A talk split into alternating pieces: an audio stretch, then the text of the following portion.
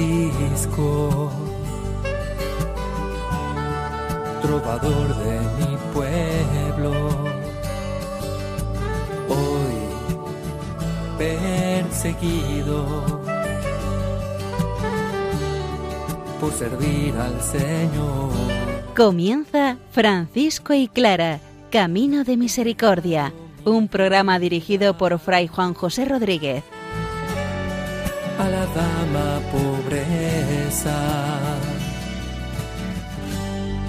para poder estar más cerca de Dios. Yo, Clara.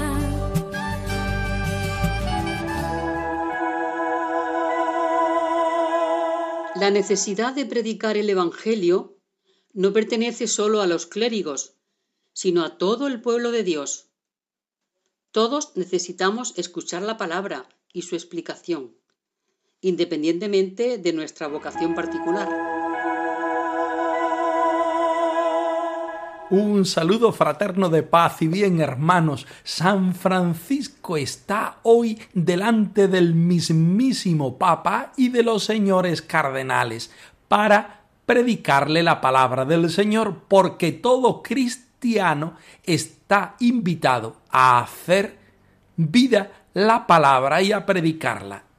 Clara nos sigue hablando de cómo hacer oración, cómo vivir la oración. Escuchemos la palabra de Dios una vez más, que ella sea la invitación constante para abrir nuestras vidas a la voluntad del Señor.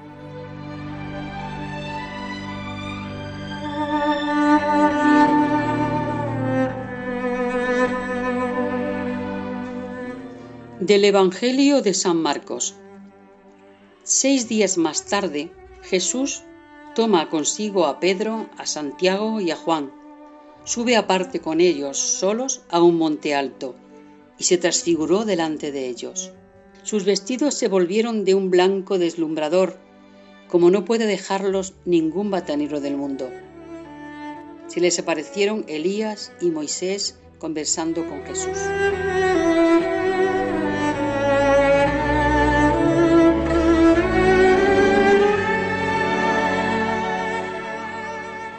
Traemos a nuestra consideración en esta ocasión el episodio de la transfiguración según el Evangelio de San Marcos. El Señor muestra quién es delante de sus discípulos. La gloria de Dios está con Jesús, de tal manera que en él se da la continuidad del Antiguo Testamento al Nuevo Testamento. Lo más importante del Antiguo Testamento, es decir, el patriarca Moisés y el profeta Elías se hacen presente en esta experiencia que tienen los discípulos, donde Jesús muestra claramente que es el Hijo de Dios, que es el enviado del Señor. Evidentemente, las personas que están allí, Pedro, Santiago y Juan, no dan crédito a lo que están viendo y a lo que están escuchando, de tal forma que pretenden alargar esa experiencia todo el tiempo que sea posible, incluso olvidándose de guarecerse y sobre todo en el caso de San Pedro queriendo hacer unas cabañas para el Señor, para Elías y para Moisés. ¿Por qué traemos nosotros este Evangelio aquí en esta ocasión? Porque Francisco va a ir a predicar ante el Papa y los cardenales. Esa es la necesidad que él tiene y si en este texto nos encontramos que Jesús muestra a sus discípulos quién es y cuál es la gloria de Dios, une el Antiguo y el Nuevo Testamento, en esta ocasión es al revés. San Francisco, porque así tiene el permiso de la Iglesia, predica la palabra de Dios lejos de la vanidad humana y son los cardenales príncipes de la Iglesia los que reconocen la valía de Francisco y acogen las palabras de la predicación como instrumento precioso de conversión y de encuentro con el Señor y los hermanos. Cada uno de nosotros está llamado, como Francisco, a ser evangelio vivo y viviente. La vida nos irá poniendo delante de realidades distintas a las cuales nosotros, de forma distinta también, deberemos ir predicando el Evangelio y mostrando la gloria de Dios. Y los cubrió una nube que se oyó. Este es mi hijo amado, escúchenlo. Y Jesús a solas con ellos quedó y su secreto les encomendó interesante y precioso punto el 73, donde encontramos a San Francisco predicando el Evangelio al Papa y a la curia, lleno de detalles que vamos a estudiar. Escuchemos atentamente. Por el mundo anunciar la buena nueva. Nos envías por el mundo anunciar la buena nueva. En cierta ocasión se llegó a Roma por asuntos de la orden y deseaba muy mucho predicar ante el Papa Honorio y los venerables cardenales. Conocedor de este deseo, el señor Ugolino, ilustre obispo de Ostia, que veneraba al Santo de Dios con singular afecto, sintióse poseído de temor y de alegría, admirando el fervor del santo varón y su ingenua simplicidad. Pero, confiando en la misericordia del Omnipotente, que nunca falta en tiempos de necesidad, a los que piadosamente le honran, lo presentó al señor Papa y a los reverendos cardenales. Hallándose Francisco ante tantos príncipes, obtenidas la licencia y la bendición, comenzó a predicar sin temor alguno. Y tal era el fervor de espíritu con que hablaba, que, no cabiendo en sí mismo de alegría, al tiempo que predicaba, movía sus pies como quien estuviera saltando, no por ligereza, sino como inflamado en el fuego del divino amor, no incitando a la risa, sino arrancando lágrimas de dolor. Muchos de ellos sintiéronse compungidos de corazón, admirando la divina gracia y la seguridad de tal hombre. Entretanto, el venerable señor obispo de Ostia, sobrecogido de temor, oraba al Señor de todo corazón, a fin de que la simplicidad del bienaventurado varón no fuese menospreciada, pues lo mismo la gloria del santo que su ignominia recaían sobre él, que se había constituido en padre de aquella familia. Yo te ofrezco y.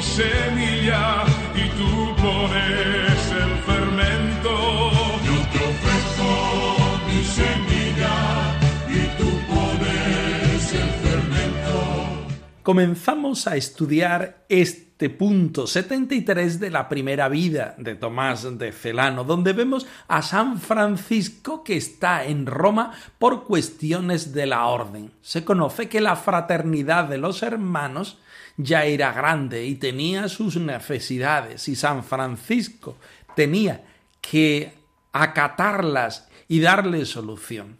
Estando en Roma, quiso predicar la palabra de Dios al Papa y a los cardenales. Y estando allí, el obispo de Ostia, Monseñor Ugolino, que era el protector de la orden franciscana, Francisco recurre a él para hacer posible tal deseo.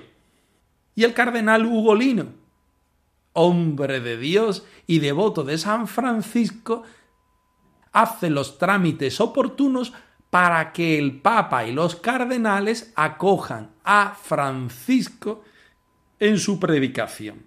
El fervor del santo varón y su ingenua simplicidad eran las notas más llamativas de su porte y su predicación.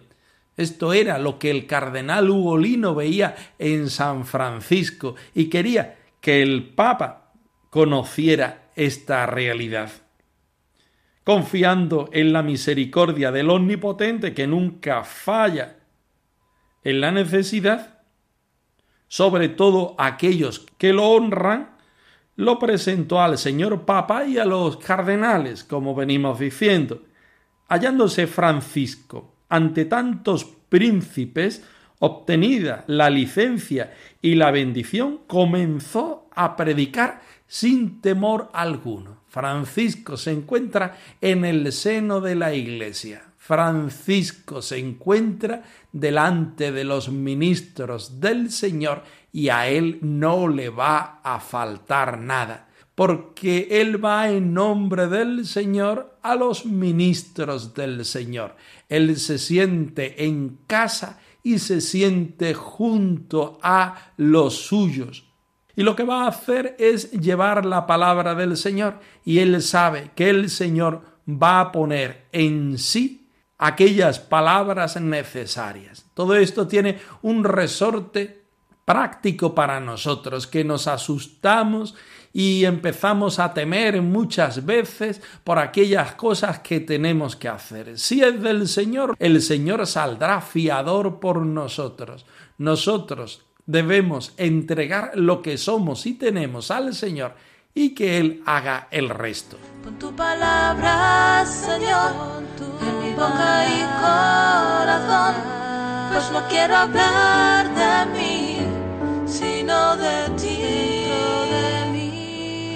Con tu palabra, Señor, en mi boca y corazón, pues no quiero hablar de mí, sino de ti, sino de ti. Seguimos estudiando el punto 73 porque tiene unas características particulares que nos pueden ayudar. Francisco está delante del Papa y de los cardenales predicando la palabra de Dios. No tiene temor alguno, todo lo contrario. Su fervor de espíritu era una llama que le invitaba a hablar de tal forma que no cabiendo en sí mismo de alegría, al tiempo que predicaba, movía los pies como si estuviera danzando.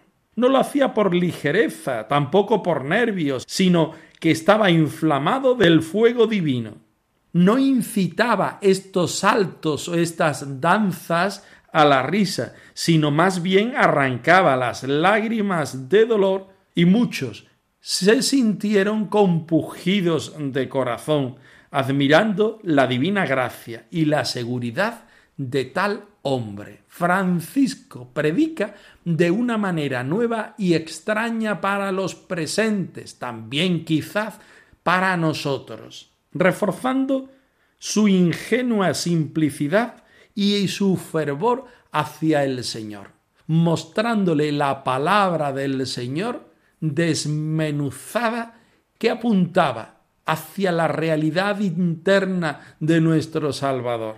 El santo estaba totalmente lleno de fervor y esto conmovía a los que tenían enfrente. Sin embargo, el obispo de Ostia, el cardenal Ugolino, que se encontraba en oración porque quería que aquello saliera bien, temía que los presentes no entendieran estos gestos de San Francisco. No obstante, él estaba puesto en el Señor, pero su realidad humana temía que Francisco no fuera a ser entendido. También nosotros estamos llamados a predicar la palabra del Señor con la vida y con la palabra. Posiblemente a la mayoría de nosotros no nos van a llamar ni nos van a permitir predicar ante el Papa y ante los cardenales. Pero sí es verdad que esta actitud de Francisco, de ingenua simplicidad y de fervor, pueden estar en nosotros como signo de la presencia de Dios. No asustarnos de predicar la palabra del Señor ante las personas que tenemos delante. Hacerlo con toda reverencia, con todo el amor con que podemos hacerlo, expresando la realidad de nuestro cuerpo, de nuestra mente, de nuestro afecto y de nuestra espiritualidad. Estamos llamados a renovar, a hacer nuevas todas las cosas. Enséñanos a amar a Dios, hermano Francisco. Infunde en nuestro corazón la paz y el perdón el amor y la esperanza que este mundo necesita. Haz que seamos testimonio de hermandad y de unidad. Poverelo del Señor pregonero, haz que seamos fieles en la misión. Pon en nuestro corazón tu alegría, pon en nuestras manos tu bendición corazón tu alegría, pon en nuestras manos tu bendición.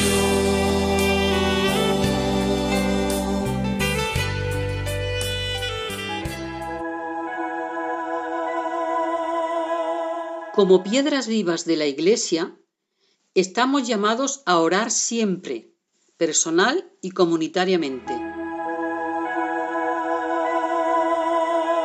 Escuchamos a continuación la segunda parte del capítulo 13 de la biografía Me llamo Clara de Asís. Este capítulo se titula Oración eclesial y universal. Santa Clara nos está hablando de la liturgia de las horas y de cómo podemos nosotros encontrarnos con el Señor por medio de la oración. Escuchemos atentamente. Eres mi pan, Señor.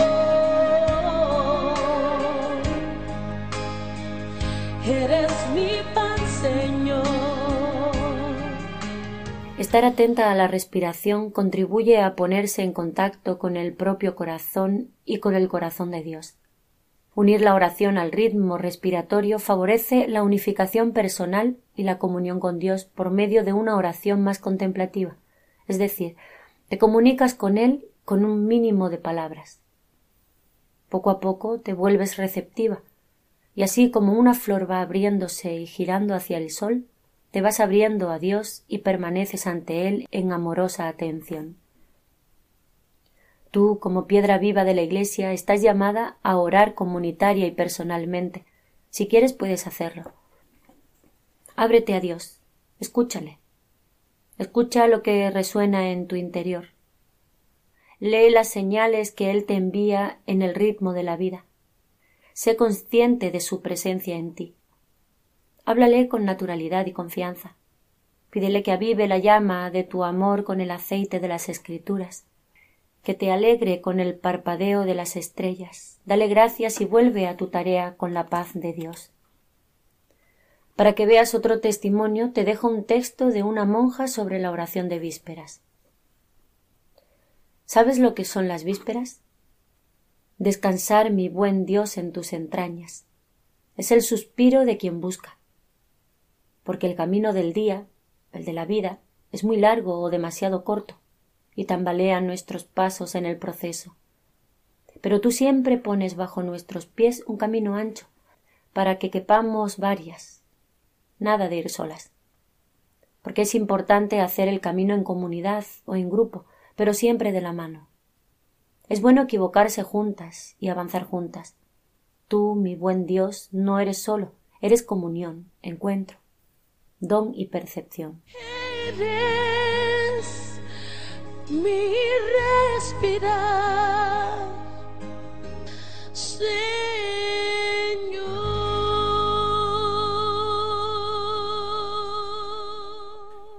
No podemos olvidar que la oración, además de una gracia del Señor, un encuentro con Él, es también una técnica que requiere que nosotros adquiramos algunos aspectos. La respiración, por ejemplo, el silencio, la quietud, nos ayudará a que nuestra oración sea un verdadero encuentro con el Señor y esta técnica o técnicas serán camino de encuentro con Él.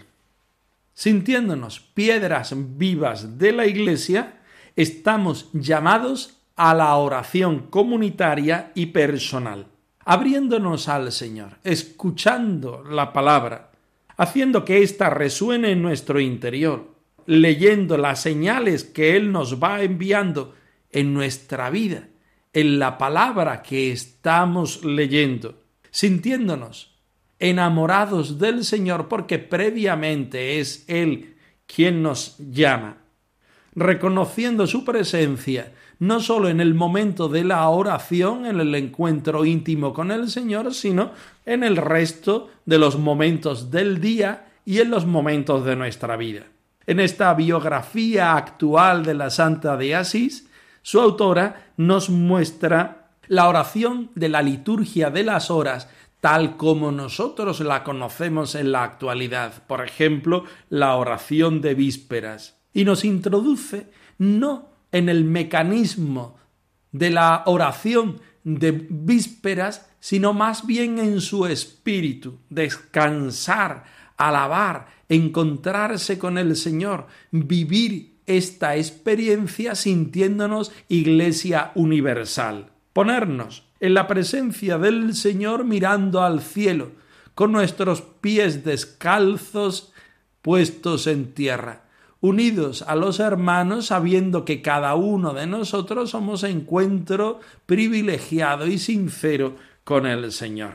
Eso es lo que hace la liturgia, que es la vida de las clarisas, porque todo el día de la comunidad de las hermanas pobres de Santa Clara no es otra cosa que responder al amor de Dios por medio de la liturgia, por medio de la oración de la Iglesia. Oración personal y oración comunitaria hacen llenar las horas del día con experiencia de Dios que revierte posteriormente en el bien de la fraternidad y de la Iglesia Universal.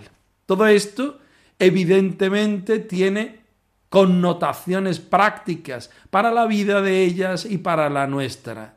Nuestra oración presente en la vida cristiana debe ser un acicate para nuestra conversión personal y para que nuestro apostolado sea ciertamente algo lleno del Señor acerquémonos a los monasterios de hermanas pobres de Santa Clara. Seamos capaces de rezar junto a ellas y con ellas. Contemplemos cómo es su contemplación y cómo viven ella este aspecto tan importante de su vida y de la vida de la Iglesia. De dos o tres reunidos en mi nombre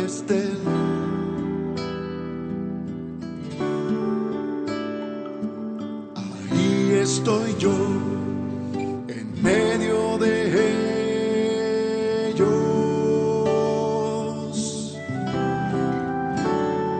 Donde dos o tres reunidos en mi nombre. Francisco y Clara arroba radiomaria.es os dejamos la dirección de nuestro correo electrónico por si queréis poneros en contacto con nosotros. Nosotros nos despedimos, no sin antes ofreceros la bendición del Señor resucitado.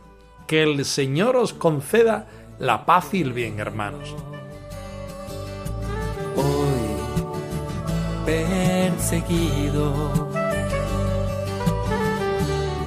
por servir al Señor han escuchado en Radio María Francisco y Clara, Camino de Misericordia, un programa dirigido por Fray Juan José Rodríguez.